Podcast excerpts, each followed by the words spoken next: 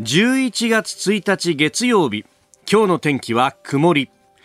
日本放送飯田浩二の OK コージーアップ。朝6時を過ぎました。おはようございます。ニッポン放送アナウンサーの飯田浩司です。おはようございます。ニッポン放送アナウンサーの新行市佳です。日本放送飯田浩二の OK コージーアップ。この後8時まで生放送です、えー、考えてみるとですね、えー日付が変わる直前までここに、えー、日本放送の同じ第3スタジオにいたと、まあ、7時間ぐらい前までいたわけで、ね、そうなんですよね。帰ってきましたね。帰ってきたというね、えー、感じであります。えー、昨日はですね、えー、衆議院選挙の開票速報、その特別番組をね、えー、私と新庄アナウンサーのコンビで、えー、まあ、日付がちょっと変わる直前ぐらいまで、11時半過ぎまで、はいうん、えー、放送して、で、えー、それからあ少し仮眠を取って、またやってきたというところですけど、寝られた？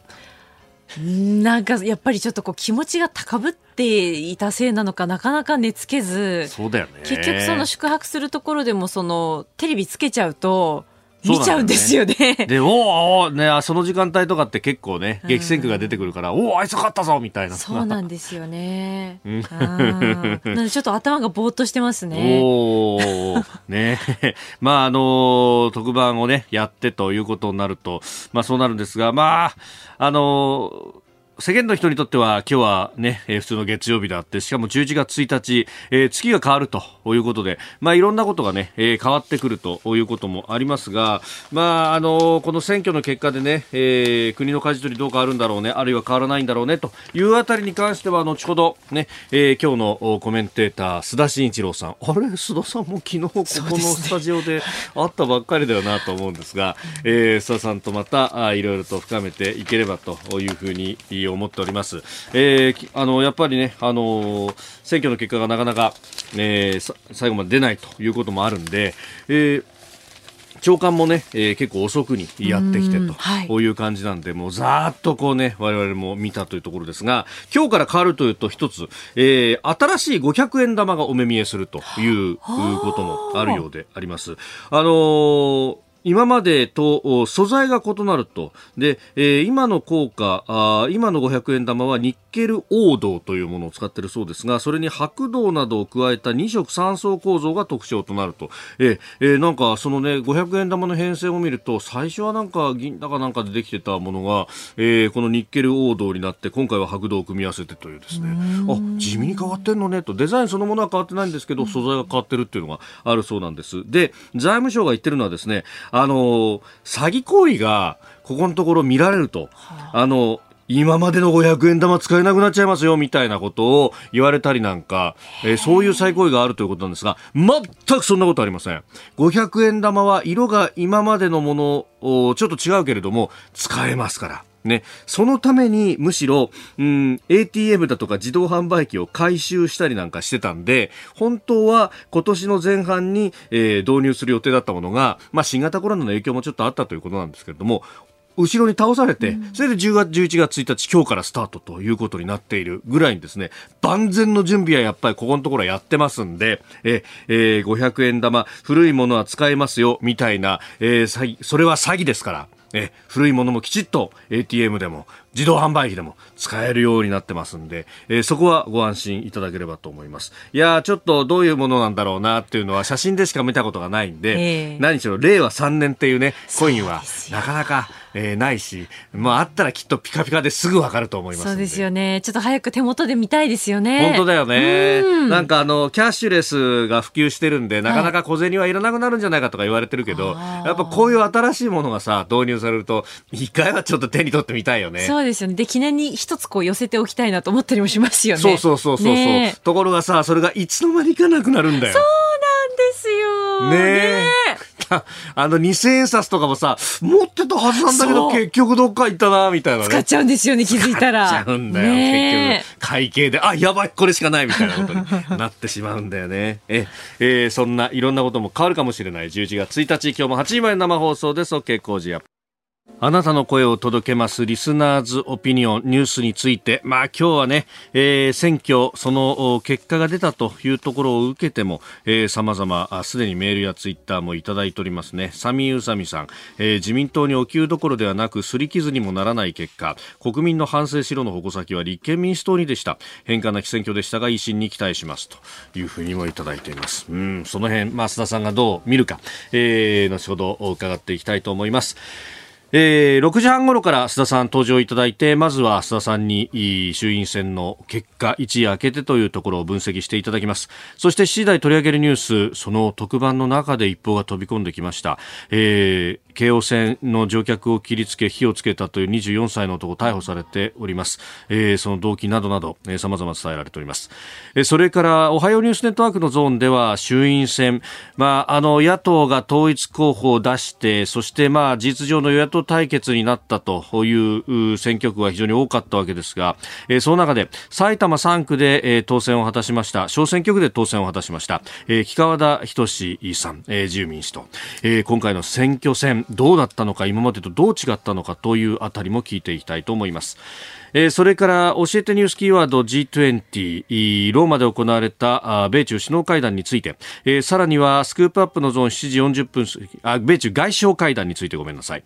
えー、そしてスクープアップのゾーンでは気候変動に関する国際会議 COP26 岸田総理大臣の外交についても聞いていきたいと思います。今週は毎日抽選で3人の方に Cozy オリジナルスマホスタンドクリーナーをプレゼントしますまた Cozy up の番組ホームページにもプレゼントの応募フォームがあります。こちらからも応募ができますので、ぜひご利用ください。いただいたオピニオン、この後ご紹介します。本音のオピニオンをお待ちしています。さあそして、えー、ここが気になるのコーナーです。スタジオ朝刊各紙が入ってまいりましたが、まあ、今日はですね、えー、昨日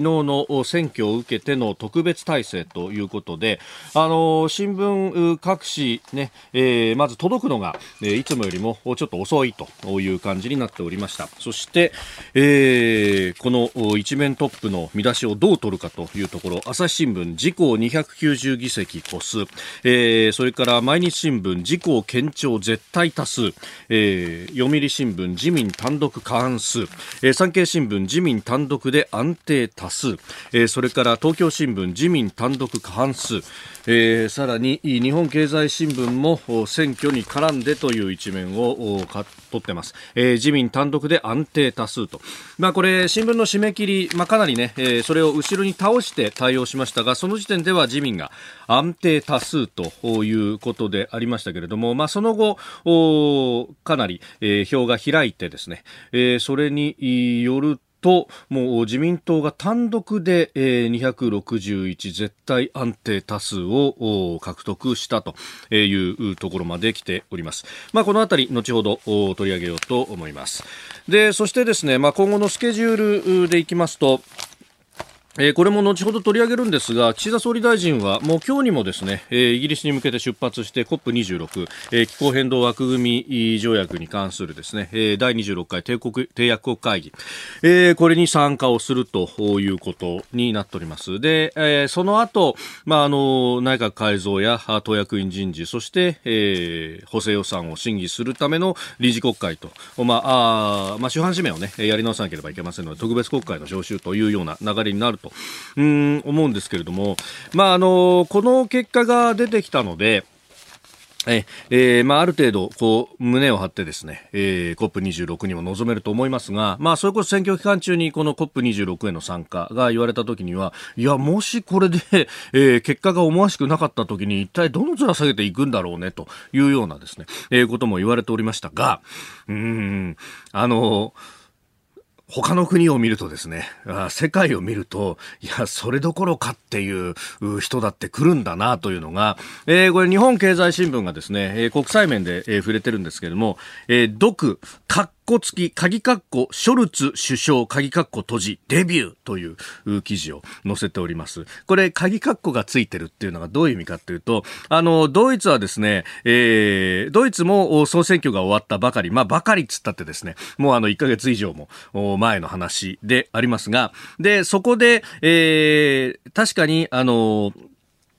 え選挙が終わってですね、で、えー SPD と、社会民主党が、えー第一党になったと。まあ、ただ、どこも過半数を取れていないので、今、連立協議の真っ最中なんですが、真っ最中なんですけれども、その SPD のですね、トップのショルツさんという人が、えー今回、G20 にやってきて、そして、あのーメルケルさんと共にですね、国際会議にも出席し、えーバイデン大統領とショルツ氏がカメラを向けて二人の間に座ったメルケルさんが控えめな表情を見せるというですね、えーそんな写真も載っけていると。まあ、もう事実上この人次の首相だからねっていうのをこうアピールするっていうですね。これ、これ日本でやれるかっていうとですね、日本でやったらお前正当性のないやつがのこのこ行く資格がどこにあるんだっていうふうになりそうなところなんですけど、あ、こういうことがあるんだというですね。で、しかもその写真はですね、ドイツ政府の、えーザイベルト報道官がツイートをしているというですね、あ、既成事実っていうのがここまで歩いてっちゃうもんなのねと、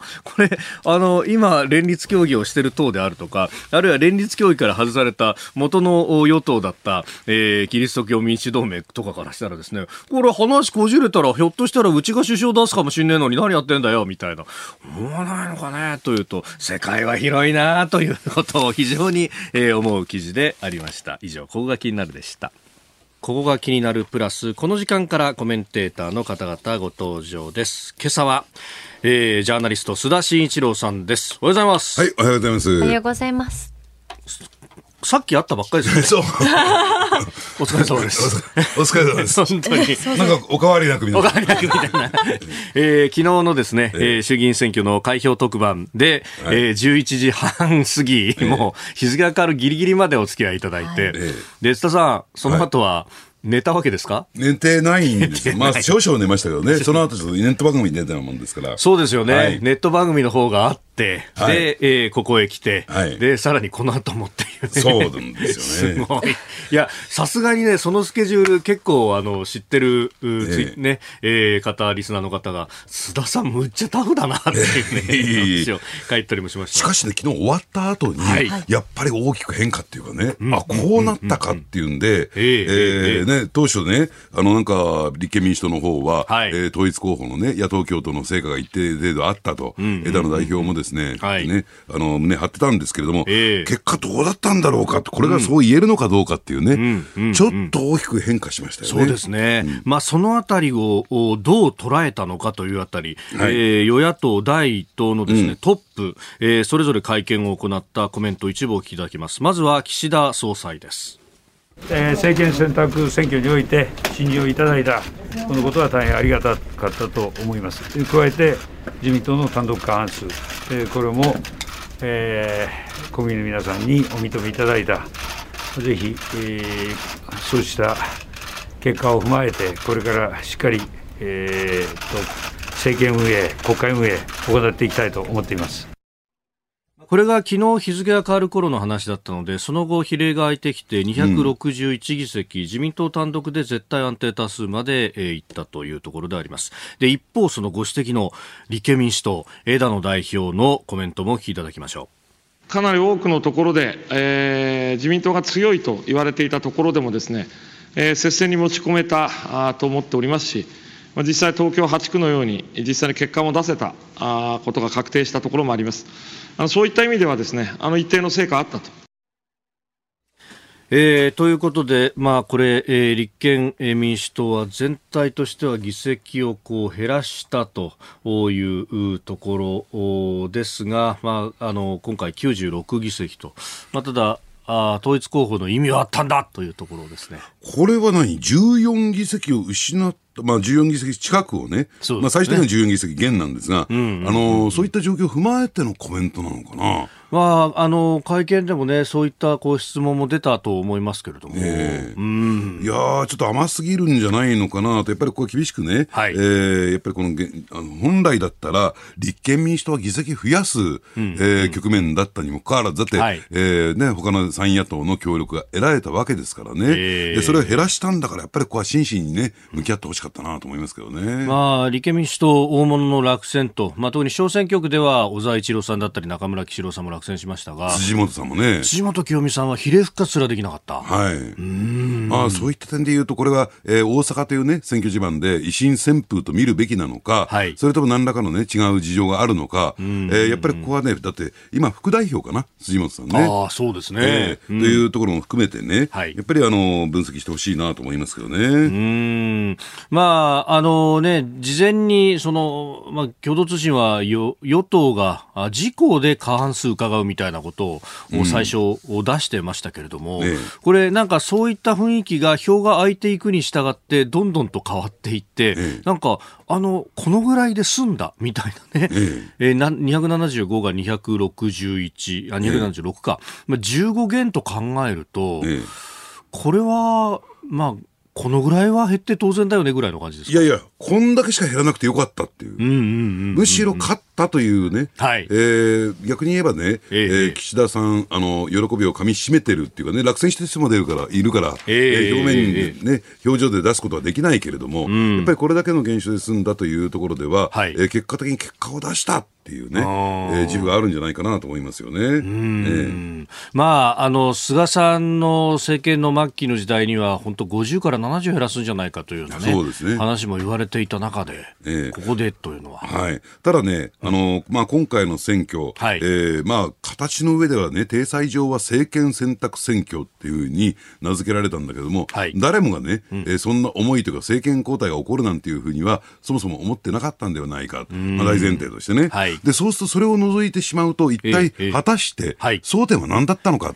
今回の選挙の争点は何だったのかというと、うん、その辺が非常に曖昧というかですね、えー、えー、ぼやけていたんではないかなと。あのー、そういった点で、どうですかね、野党の方もね、はい、その争点設定にやっぱり失敗した、ぼんやりとした雰囲気の中で、ただ単純に共産党と組んだ立憲民主党を選ぶのか、はい、それとも今まで同様にね、自公連立政権を目指す、ね、求めるのかっていうね、うん、えー、というのが示されたときに、やっぱり民意はですね、あのなかなかその野党共闘ってところ選べなかったっていうところがあるんではないか、だから野党共闘が失敗したということもさることながらね、はい、やっぱり争点の明確化っていうところに私は失敗したんじゃないかなと思いますけどね。ええ、でこれ、維新がもう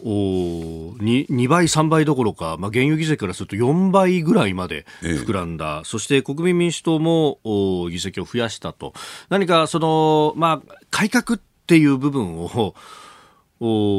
主張していた党は伸ばしたのかなっていうようにも見えますね。ええ、あのやっぱりそこはね、えー、政策に個別の政策についてはぜひて臨んだ、うん、あるいは自らもですね、えー、まあ成立する見込みはなかなかないんだけれども、法案を提出した、やっぱり、えー、全国会目指してね、はい、目標にしてですね、うん、えー、それなりに準備を進めてきたっていうのもあるし、うん、やっぱり一番の地盤、はい、あの、大阪、関西、やっぱり私ね、象徴しているのは、足立康さん、なかなかこれまでもですね、はい、えー、まあ、名前を売ってきたんだけども、選挙区で勝つことができなかった、はい、比例復活がやっとだった、それが今回ですね、ダントツで当選したみたいなところを見てみるとね、やっぱり、その、維新は足腰強くなったなっていう感じがしますよね。うんえー、この選挙について後ほどまたおはようニュースネットワークのゾーンでも話していきたいと思います。えー、今朝のコメンテーターはジャーナリスト須田慎一郎さんです。引き続きよろしくお願いします。はい、お願いします。さあ、須田さん、今手元にですね、うん、カレンダーを持っております。ね、え日本放送アナウンサーカレンダー2022、えー、すでに通販での受付が始まっております。まあ、あの、丸の内日比谷などでですね、えー、今回2年ぶりのロケを行いました。ね、えー、いつもとはちょっと違った表情をご覧いただけるかもしれませんが、須田さん。いやいやいや、いか？がですか？えー、先端にね、音程がドーンと来てですね。そうなんですよ。いやー、これはこれでいいんじゃないですか？ね。はい。まあ、あのー、本当我々としてはですね、えー、うん、選対本部としては、まあ、ある意味、こう、お比例復活というような感じもありますけれども、まあ、我らが新業 候補にとっては。えー、まあ、でもね、そうは言っても。勝つべき人が勝ったなっていうね。そういうことになりますかね、やはりね。収まりが一番いいんじゃないかなと。うん。扇の要ですから、本当は。扇の要ですね。はい、そうですよね。うん、ここを逆らっちゃやっぱいけません。いけませんね。もうね。ねえー、なるべく人がなったとなるべく人がなったと。はい。えー、どんどん買ってもらいたいなと思って、ね、一体誰なんだっていうの全く言っていないというね、えー、増山さやかアナウンサーですが。はい。えー、日本放送アナウンサーカレンダー2022一部税込み2100円。こちらに送料代引き手数料が別途かかります。お電話でのお申し込み、日本放送カレンダー係0570071242受付時間平日午前10時から夕方5時までになっております。その他詳しいことはホームページをご覧になってください。ぜひお早めによろしくお願いします。ここで、ポッドキャスト YouTube でお聞きのあなたにお知らせです。お聞きの配信プログラムは、日本放送飯田浩二の OK コージーアップの再編集版です。AM、FM ラジオ、ラジコ、ラジコのタイムフリーでは、ニュースだけでなく様々なコンテンツをお送りしています。スポーツの最新情報やエンタメ情報、医師が週替わりで登場、健康や病気の治療法を伺う早起きドクター。さらに、羽田美智子さんのいってらっしゃい。黒木ひとみさんの対談コーナー、朝ナビなど盛りだくさんです。ぜひ AM、FM ラジオ、ラジコ、ラジコのタイムフリーでチェックしてください。あなたと一緒に作る朝のニュース番組、飯田浩二の OK コージーアップ。日本放送の放送エリア外でお聞きのあなた、そして海外でお聞きのあなたからの参加もお待ちしています。では、えー、7時台最初のニュースはこちらです。京王線で乗客を切りつけ車内で火をつけた24歳の男を逮捕。昨日10月31日の午後8時ごろ東京調布市を走行中の京王線の車内で男が刃物で乗客に切りつけ液体をまいて車内に火をつける事件が起きました。警視庁は自称自称住所職業不詳の服部京太容疑者24歳を殺人未遂の疑いで現行犯逮捕しております。まあ、今日の新聞紙面もですね、あのーまあ、衆院選が一面トップというところなんですが、朝日新聞は、あの裏、まあ、裏一面がこれ、えー、スポーツ新聞のようにですねこちらも一面のような構成になっていて京王線切りつけ火災17人搬送と、うん、まあ、社会的に非常に大きなニュースだという扱いそうですね。で、しかもですね、これ、まあ、連続して同じような事件が起こってきたということを考えてみるとね、はい、やっぱり社会的にですね、まあ、えー、まあ、続いてこういった、えー、事件がですね、発生するような、そういう土壌にあるという非常に強い危機感があるんだろうと思いますよね。あの、ですからどうなんでしょうね。やっぱり警備体制を強化するとか、はい、あるいは、えー、事前の監視体制、かね、えー、監視カメラなどのですね、えー、設置を進めていくっていうことだけではね、はい、もうこういった事件というのは防げないというふうに我々認識すべきだろうなと。で、そうするとね、やっぱりその背景であるとか、なぜこういった、えー、事件が発生したのか、はい、えー、そこにどこに問題点があるのか、というところまで掘り下げて、それをですね解決する方向に持っていかなきゃならない、そういった点で言うとね、やっぱりそれはですね警察の役割ではなくて、政治なんですよ。うん。社会全体をどう作っていくそうですね、だからそういった意味で言うと、はい、あのこの総選挙の日といったんですかね、えー、えー、にこういった事件が起こって、さあ、えー、新しくね、国会議員になった方々は、うん、この社会のこういった病巣をどうするんですかというところが突きつけられてるんだと。もうすぐに、えー、こういったものの解決動かないと、うんうん、えー、今後ですね、えー、こう社会が非常にこうリスキーな状況になりますよということが、まあ、言われてるんじゃないかなと思いますね。うん、えー、調べに対して乗車して座っている人を刺した人を殺して死刑になりたかった。そして小田急線の事件を参考にしたということであります。まあ、これ、あの、見出しにもね、えー、なっておりますけれども、うん、小田急線の事件という、まあ、あのあの時も混雑した車内の中で刃物を振り回し、そしてあの当時はサラダオイルに火をつけてと、つけようとして結局つかなかった、今回はライターのオイルを使ったということで、まあ、かなり、ね、激しく燃えていたということも報じられておりますが、えー、で私がちょっとね、はい、えー、まあ、非常にいつもいつも気になってくるんですけれども、はい、人を殺して死刑になりたかった、うん、えー、こういった事件がですね、はい、えー、こういった殺傷事件がですね、えー、結構相次いでますよね、繰り返し起こっている。はい。えーまああのー、そうなってくると、確信犯的にですねこういった、えー、行動を取るっていうと、もう防ぎようないんですよ。で、なぜこういった気持ちに、ね、人は至ったのか、はい、えー、この、ね、加害者、容疑者を含めてね、ええ。ー、やっぱりそのあたりがですね、何らかの私たちの社会は病巣を変えてるんだろうなと、うそういうふうに思いますよね。えー、この、まあ、現場となった国領にお住まいの方からもメールをいただきました。メイさん、えー、60歳の女性です、えー、昨日選挙速報を見ていたら調布国領京王電車事件と速報が出てびっくりです。私は国領在住で電車を毎日利用しています。身近でこんな痛ましい事件が起こるとは、えー、ヘリコプターや救急車の音がずっと聞こえてきて怖かったですと。いうふうにいただいております。うん。閑静な住宅地のね中でっていう、はい、うんところでもある、そして、まあ、その社会の病床病巣という意味で言うと、うん、コロナの閉塞感であったりとか、あるいは経済的な部分があるのかどうなのか。そうですね、でまあ、今回のケースはです、ね、周りを巻き込んだということで、大きな、えー、ニュースって言ったらいいんですかね、はい、えー、になってますけれども、その一方でやっぱりね、この電車だけじゃないんだけれども、うん、えー、こういった、ね、電車を使った自殺であるとかね、はい、えー、そういったもの、件数っていうのは、やっぱり目立つようになってきてますよね。それと裏腹の私は関係にあると思うんですよ。だから、えー、必ずしもこの一件だけではなくて、はい、えー、その背景にはですね、似たようなことが、えー、いくつも起こってるんだということを認識すべきじゃないかなと思いますね。うん。まあ、その辺、これから、まあ、ね、特別国会召集されて、そして補正予算の審議等々というところにもなりますけれども、ええ、まあ、この辺のケアであるとかも論点になりますよね、ええ、あのですから何らかの社会的な不社会に対する不安不満というのをね抱えていることは間違いない、うん、じゃあその不満っていうのは一体どこにあるのか。さっき飯田さんが言われたですね、えー、経済的な問題なのかそれともなんか家族上の問題なのかっていうところまでですね掘り下げていって、はい、えー、その辺に対してね、えーまあ、手を伸ばしていくというのが政治の役割だと私は思いますけどね、うん。えー、まずは京王線の事件についてでした。この時間取り上げるニュースはこちらです第49回衆議院議員選挙自民党が単独で絶対安定多数を確保。第49回衆議院議員選挙は昨日投開票が行われ定数465議席のうち自民党が単独で絶対安定多数となる261議席を獲得しました。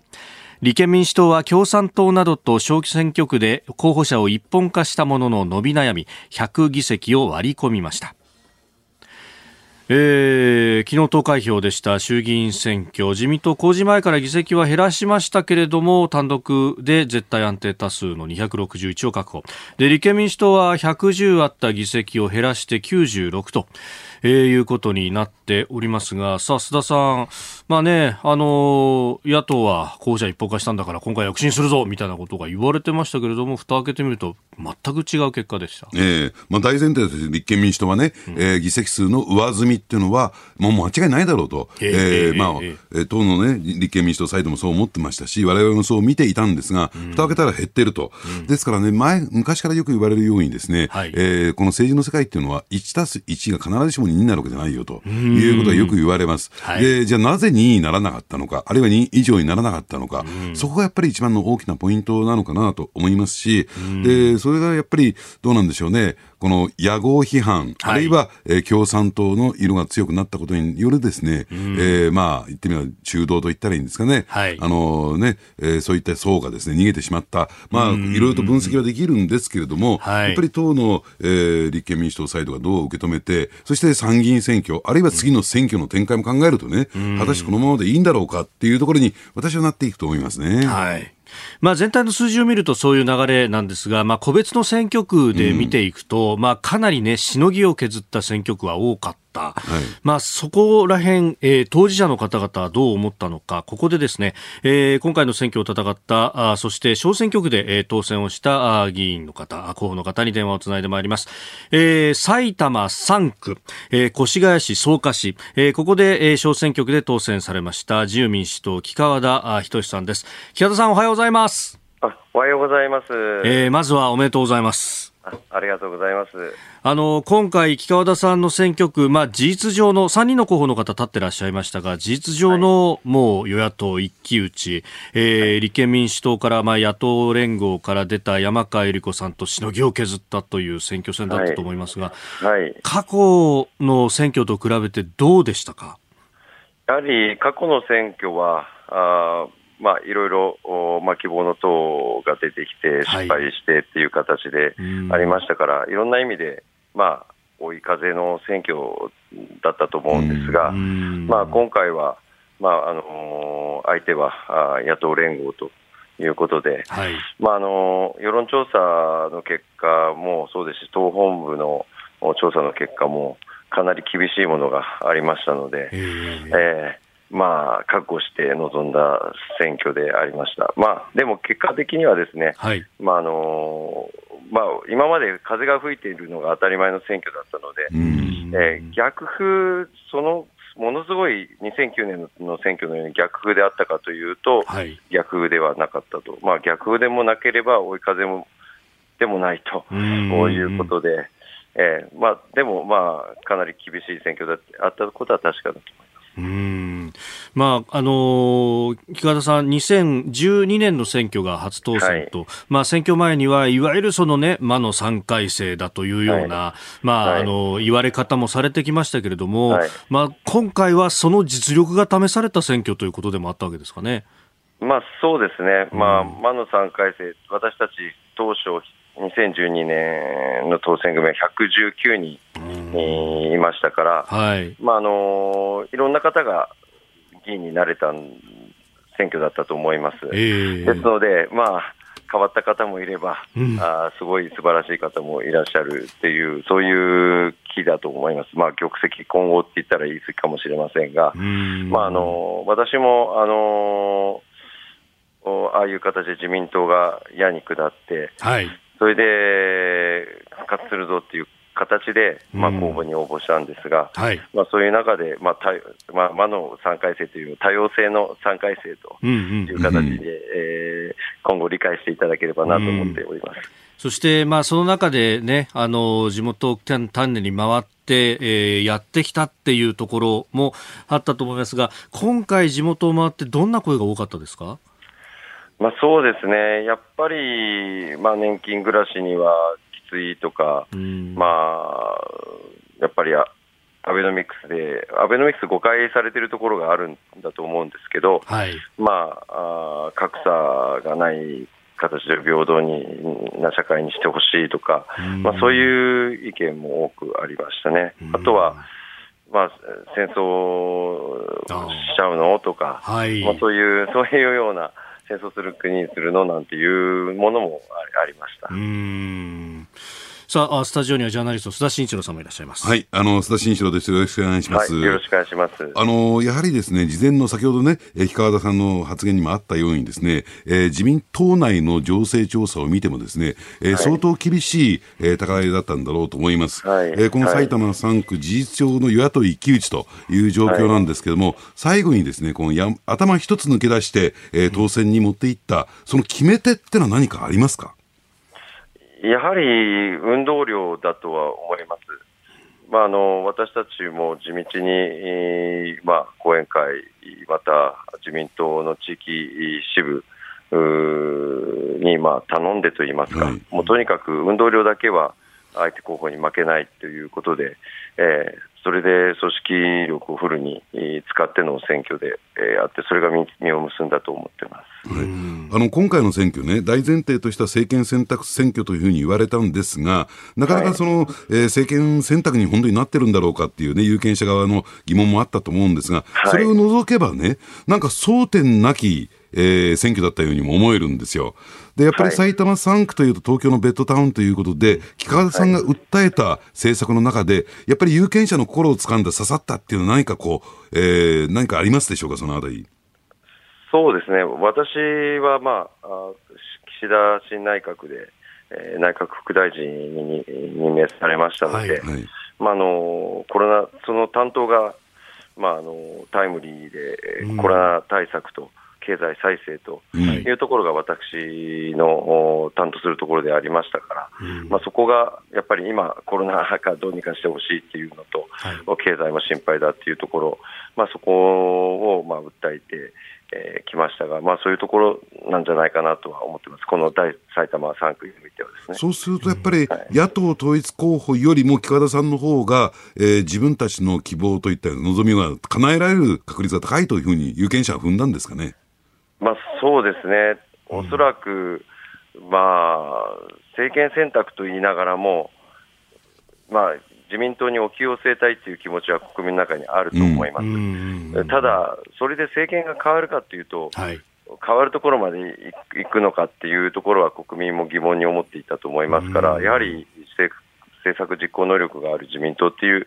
面では、あのそこを選んでくれたところはあると思います。あの越谷市の方からメールをいただいてまして、海太郎さんという方、うんはい、まあ、木方さんに投じたということなんですが、100%は合致ではないけれども、インボイス制度を除いて、大抵の掲げる政策が私に合うというふうに思ったからですと。で、はい、えー、他方、比例は国民民主に入れたと。財政政策について100点満点だったからと考えますと。はい、で、えー、まあ、このあたり考えると、まあ、地道にその政策を訴えてきたというところ、そして経済に対して非常に関心を持つ有権者の方々も多かったんじゃないかなと思います。はい、さあ、はい、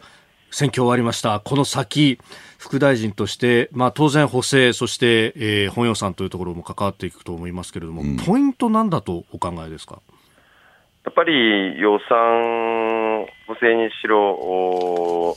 来年度予算にしろ、しっかりとした予算規模を示せるのかというところは、私も意識してやっていきたいなと思っています。やはりあのデフレガップギャップが22兆円、はい、程度あるという話でありますので、またそこをしっかり財国の財政が埋めていくどうやって埋めるかっていうのは、いろんな政策を立てて埋めていくことになりますけど、はい、やっぱり規模、マクロな視点で、どれだけしっかり積んで、国民の皆様に提示できるかっていうところが鍵になってくるのかなと考えています。うん。まあ、そのあたりね、えー、総裁選で木方さんは、あの高橋さんの選対に入られて活動されていらっしゃいました、はい。えー、そのサナエノミクスというふうに言われた、もう、はい、まずは経済と財政、えー、財政と金融で、まずはこう付加していくっていう、その方針、貫いてくださいね。はい、はい、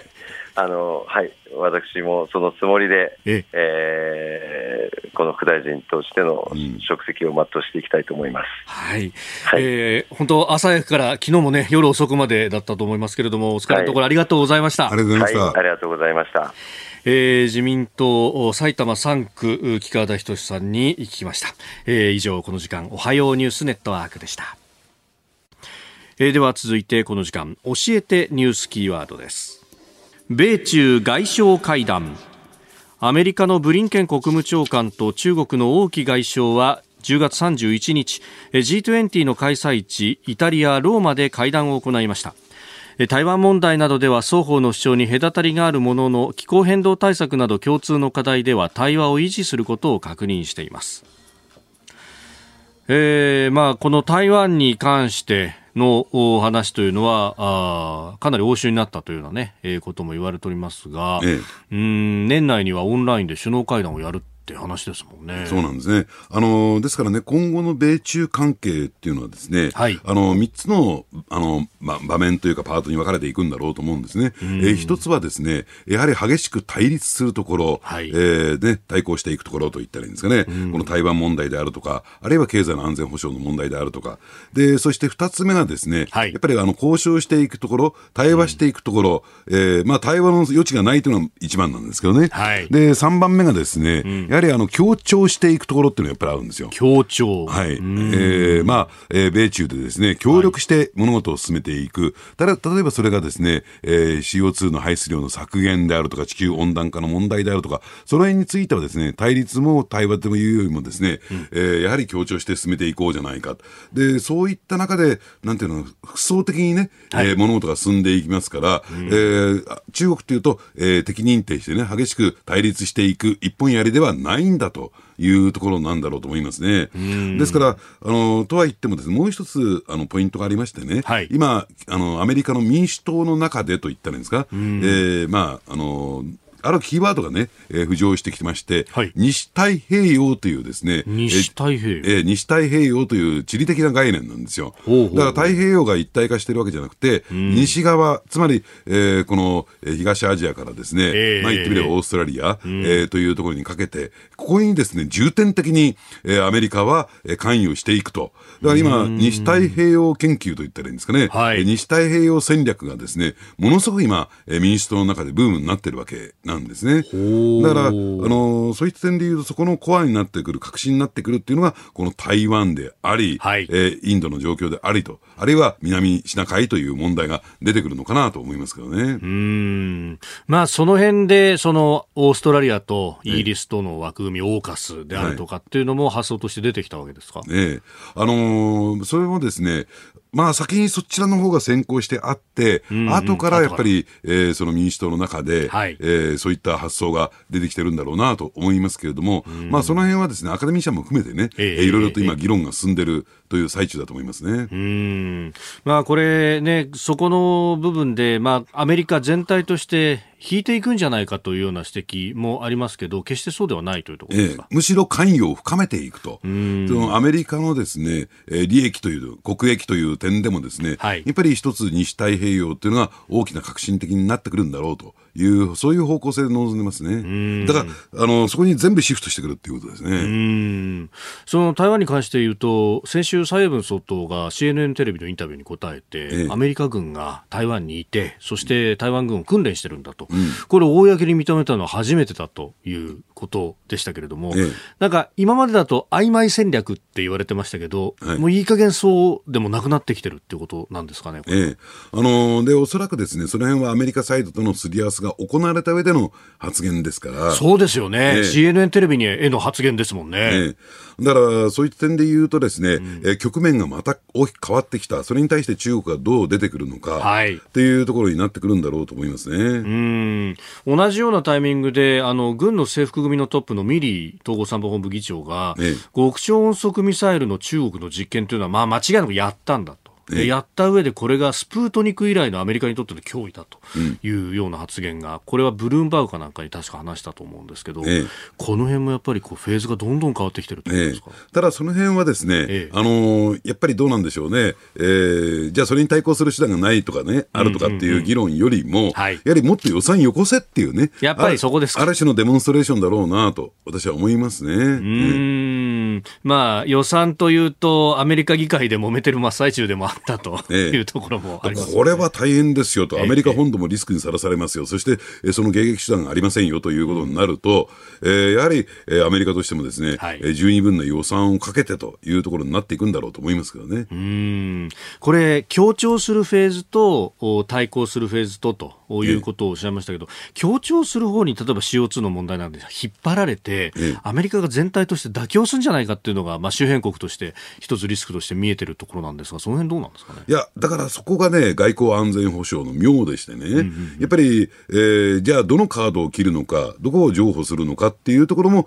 ワンセットで、えー、考えていく必要がある。ですから、えー、日本としてはですね、必ずアメリカは中国と対立しているものなんだという硬直的性のね、えー、思想は捨てた方がいいんではないかなと。と、いうのはですね、アメリカの国内の政治情勢、やはり、あの、バイデン政権というのは、うん、えー、環境左派に大きく支えられているという側面がありますからね。なるほど。国内事情にも引っ張られてくる。はいええうん続いて、ここだけニューススクープアップです。この時間、最後のニュースを、スクープアップイギリスで COP26 が開幕、岸田総理大臣も出席へ。気候変動に関する国際会議 COP26 が先月31日、イギリスグラスゴーで開幕しました。岸田総理大臣は1日2日に行われる首脳級会合のうち2日の会合に出席予定です。全体の日程は11月の2日まで、12日まで、えー、ですかね。えー、まあ、あの、首脳会合1日2日という日程で行われますが、えー、岸田さん、もう今日にもこれ出発していくということになるわけですかね。えあの、やっぱり COP26 のね、注目ポイントというとですね、はい、えー、菅政権の打ち出したね、うん、2030年までのですね、大幅な、えー、CO2 排出量削減、はい、まあ、これはバイデン政権の誕生というところに、まあ、引きずられたというかですね、うん配慮したという、ね、目標設定だったんですが、はい、実は日本国内ではですねこれに対して、えー、財界中心にものすごく反対論というんですかね、反発が強いんですよ。はい、で加えてやっぱり岸田さん、えー、その財界とのです、ね、関係が深いということもあって、うん、そういったところのね、えー、ハンドリングがどうこれ今後ね、ね出てくるのかっていうところ、あの前政権のですね菅さんはそれに対して前向きだったんですが、はい、まあ、岸田さんがどういうですねスタンスを打ち出すのかっていうのは一つの注目ポイントだと思いますね。うんで、加えてですね、はい、あのー、これね、ちょっと日本のね、経済界も発想を私変えた方がいいと思うんですよ。変えた方がいい。どういうことかというと、非常にこうネガティブに捉えてるでしょ、うん、この CO2 の排出量の削減っていうと、ええー、どちらかというとコスト増といったんですか、あのー、要するに、えー、経済的な負担が大きくなる、このままで経営が成り立つのか、あるいは、えー、生産した製品だとかサービスが、えー、きちんとですね、えー、売っていけるのかっていうところに対してネガティブに捉えているんですよ。今ね、ヨーロッパ、アメリカの発想って違うんですよ。これをビジネスチャンスと捉えてね、はい、この CO2 排出削減をすることによって、、えー、逆に利益を上げていこうじゃないか、うん、新しいビジネスを開拓していこうじゃないかというところに大きく方向転換してる、だからそこに乗り遅れてしまいかねない、今の日本の国内の状況がね。はい、だから、えー、今ですね、ちょっと、えー、その辺でスピード感を欠いてしまうと、うん、競争力を失うことになってしまうので、やはり、えー、岸田さんに期待したいところはですね、なんかこう、目標をね、なんとか下げるとかね、はい、なんとか、えー、おめこぼしを狙うとかではなくて、うんうんうん、えー、やはり日本国内の産業構造をですね、やはりこの CO2 削減の方向に持っていく、それをビジネスチャンスに変えるっていうところに持っていくべきじゃないかなと思いますね。うん確かに、あのかつてね、これ CO2 の話じゃないですけど、えー、NOx とか、まあそういうこう、排ガス規制がアメリカの中で厳しくなって、うん、もう自動車会社みんなお手上げだってなってたところで、ホンダが CVCC エンジン作って、えー、それを乗り越えて、うん、で、アメリカ国内はおろか世界中で車売ったっていう。だからあれもイノベーションからね、大きな壁乗り越えてって、そして莫大な利益も手にしたっていう、そうなんですね、ウィンウィンだったわけですよね。で、加えて省エネといったら、はい、やはりかつてね、日本のお家だったはずなんですよ。そうですよね。ですからこれ、うん、うん、オイルショック乗り切った。はい。で、これからですね、電力消費量がどんどんどんどん上がっていく中で、はい、いかにその電力消費量を抑えられるような、えー、えー、省エネができるのかというのは、やっぱりここはね、セールスポイントになっていくんじゃないかなと、ビジネスチャンスになっていくんじゃないかなと思いますけどね。これ、社会全体がデジタル化、DX 化していくと、うん、むしろあの消費する電力量が増えるかもしれないというふうに言われてますよね、はいええ、そこでそういう技術ってとっても重要に、各国にとって重要になってきますね、ええ、だから増えた分だけ発電してきますよ、うん、ではね、うん、えー、なかなか目標が達成できない、はい、で各国ともにですねその削減しつつ、えー、例えば再生可能エネルギーに置き換えていくとかね、うん、えー、原発を依存するとかっていう方向に打ち出してるわけですから、やはりそのあたりね、やっぱり日本にのセールスポイントは私はあるんではないかなと思いますけどね。うん今ご指摘の原発だってやっぱり技術革新によって小型のものがえー、使いやすいものが、モジュール路というものができてきたりとか、ええ、まあ、いろんなこう可能性の目みたいなものは、実は日本もちょっと噛んでたりする部分っていうのはあるんですよね。そうなんですね。あるいはどうなんでしょう、EV、電気自動車とかね、えー、これもですね、さすがに600万人の雇用が今、自動車産業にはあって、はい、いきなり EV になると雇用が失われる、あるいは、えー、下請けであるとか、えー、部品メーカー等々が苦しむ。ではなくて、はい、じゃあ、その EV 化の中でね、うん、えーそのサプライチェーン、国内のサプライチェーンをどうするのかとか、雇用の確保をどうしていくのかっていうね、でただ単純にこれ、あのー、そこだけでとどまってしまうと、自動車というね、はい、工業製品の分野だけでとどまってしまうと、それは失われますよ。雇用も失われるし、えー、ね、食っていける、えー、下請け部品メーカーは少なくなる。うん、で、これがですね、IoT の一環、えー、なんだというふうに考えてみると、だからトヨタはね、モビリティ戦略っていうところでいいところを打ち出してるんだから、それでその広げていくべきだと思いますけどね。うん。確か、あれですよね、えっと、御殿場だったかな、あの静岡の方で、もう街全体で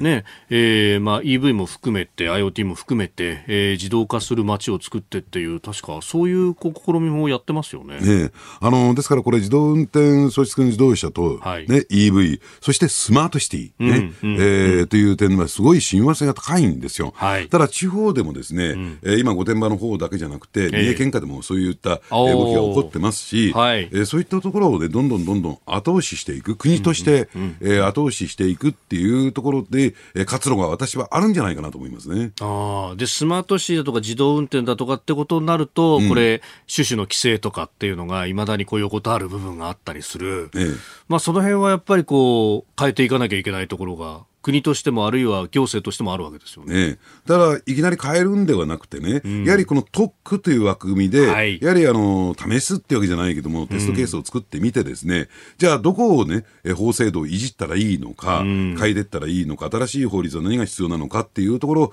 もう早急にですね、見極めるべきだと私は思いますけどね。うん。まあ、これは、あの、選挙が終わって、えー、新政権動き出すと、本格的に動き出すというところになりますが、まあ、全体の司令塔としては、あの、新しい経済、えー、実現のための会議みたいなところなんですかね。ちょっとあのメンバーなどを見ると、点々点というところもあります、ね、まあ、だから昨日ね、特番でも私も申し上げた通りですね、はい、えー、あのね、そのレポートを見て、読んでみてもですね、うん、かなり官僚の作文、ね、あの新しい資本主義の、えー、ための実現会議というね、はい、えー、ところまとまってますから、ぜひラジオの昨日の皆さんもですね、えー、ネットでアクセスして、その原資料に当たっていただきたいんだけれども、うん、ほとんど、えー、これ官僚の作文、うん、で、それに引きずられてってしまうと、やはりいつか来た道というところになってしまうんじゃないのかな、決して、えー、成功する確率は高くないと私は思いますけどね。この辺は、その、まあ、予算の付け方も含めて、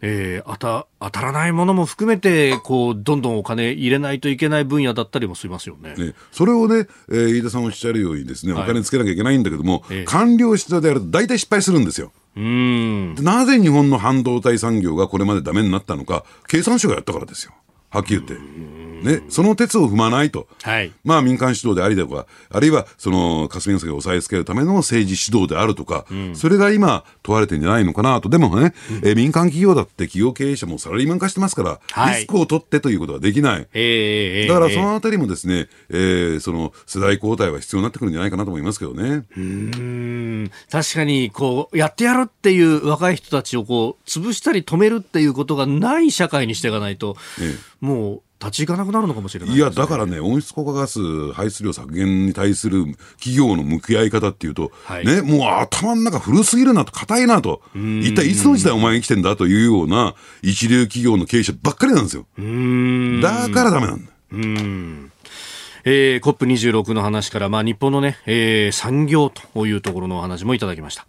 えー、このコーナー含めて、ポッドキャスト、YouTube、ラジコ、タイムフリーでも配信していきます。番組ホームページご覧ください。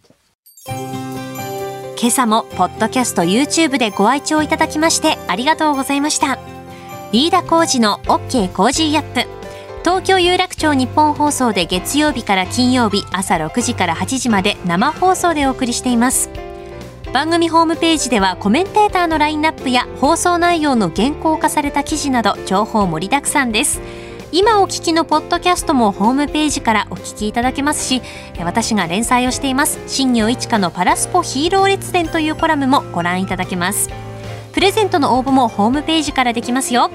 また公式ツイッターでは平日は毎日最新情報を配信中。ぜひチェックしてください。